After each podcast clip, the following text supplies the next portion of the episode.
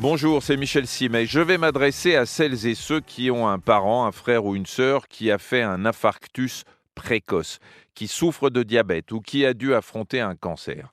Et je leur dis qu'au nom de la génétique, ils peuvent être eux aussi concernés. Alors attention, hein, je dis qu'ils peuvent être et non pas qu'ils vont être concernés. J'ai souvent eu l'occasion de vous le dire, nous sommes tous inégaux devant la maladie. Et c'est vrai que dans certaines familles, on cumule parfois les accidents de vie. C'est ainsi, on parle de fatalité des gènes. Mais si la génétique ne dépend pas de nous, notre mode de vie, lui, ne dépend que de nous et il peut nous être d'un grand secours. Il faut être encore plus vertueux, c'est-à-dire manger sainement, faire du sport, dès lors que l'on appartient à une famille où rôde la maladie. Prenez le cancer. Son apparition est souvent favorisée par l'altération de certains gènes. Il présente des anomalies qui sont transmises de façon héréditaire. Le risque familial s'en trouve accru. C'est pour ça que s'il y a des antécédents dans votre famille, vous devez en tenir compte. Dans le cas du cancer du sein, le plus fréquent chez les femmes, un cancer qui touche une femme sur dix, eh bien vous devez demander à effectuer des mammographies dès l'âge de 40 ans et non pas 50 comme le prévoit le dépistage officiel. Parallèlement, vous devez apprendre à palper vos seins pour déceler une éventuelle tumeur plutôt que ne le font les femmes qui, a priori, bénéficient d'un terrain génétique favorable. Il y a aussi le cancer de la prostate, dont on sait qu'il se soigne bien s'il est pris à temps.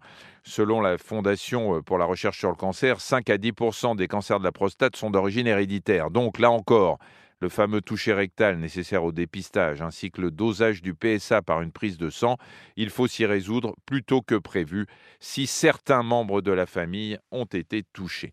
De même, si un parent a été atteint au poumon ou à la vessie, évitez de fumer, vous seriez doublement exposé.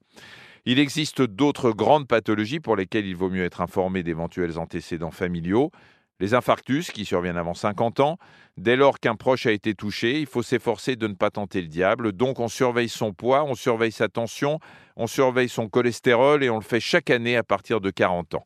Par ailleurs, on s'éloigne de l'alcool et on fait du sport, et en veillant à toujours prendre l'avis de son médecin traitant. Il y a aussi le diabète. Si c'est de famille, comme on dit, vous devez en informer votre médecin si vous êtes enceinte, mesdames, et surveiller votre glycémie tous les ans, en particulier si vous prenez la pilule.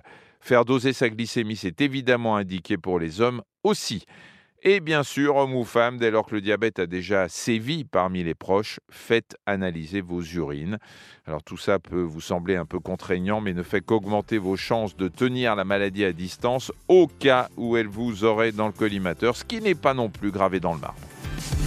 Merci d'avoir écouté cet épisode de Ça va beaucoup mieux. Si vous avez aimé, n'hésitez pas à en parler autour de vous et à nous mettre des étoiles. Retrouvez tous les épisodes sur l'application RTL, rtl.fr et sur toutes les plateformes partenaires. À très vite.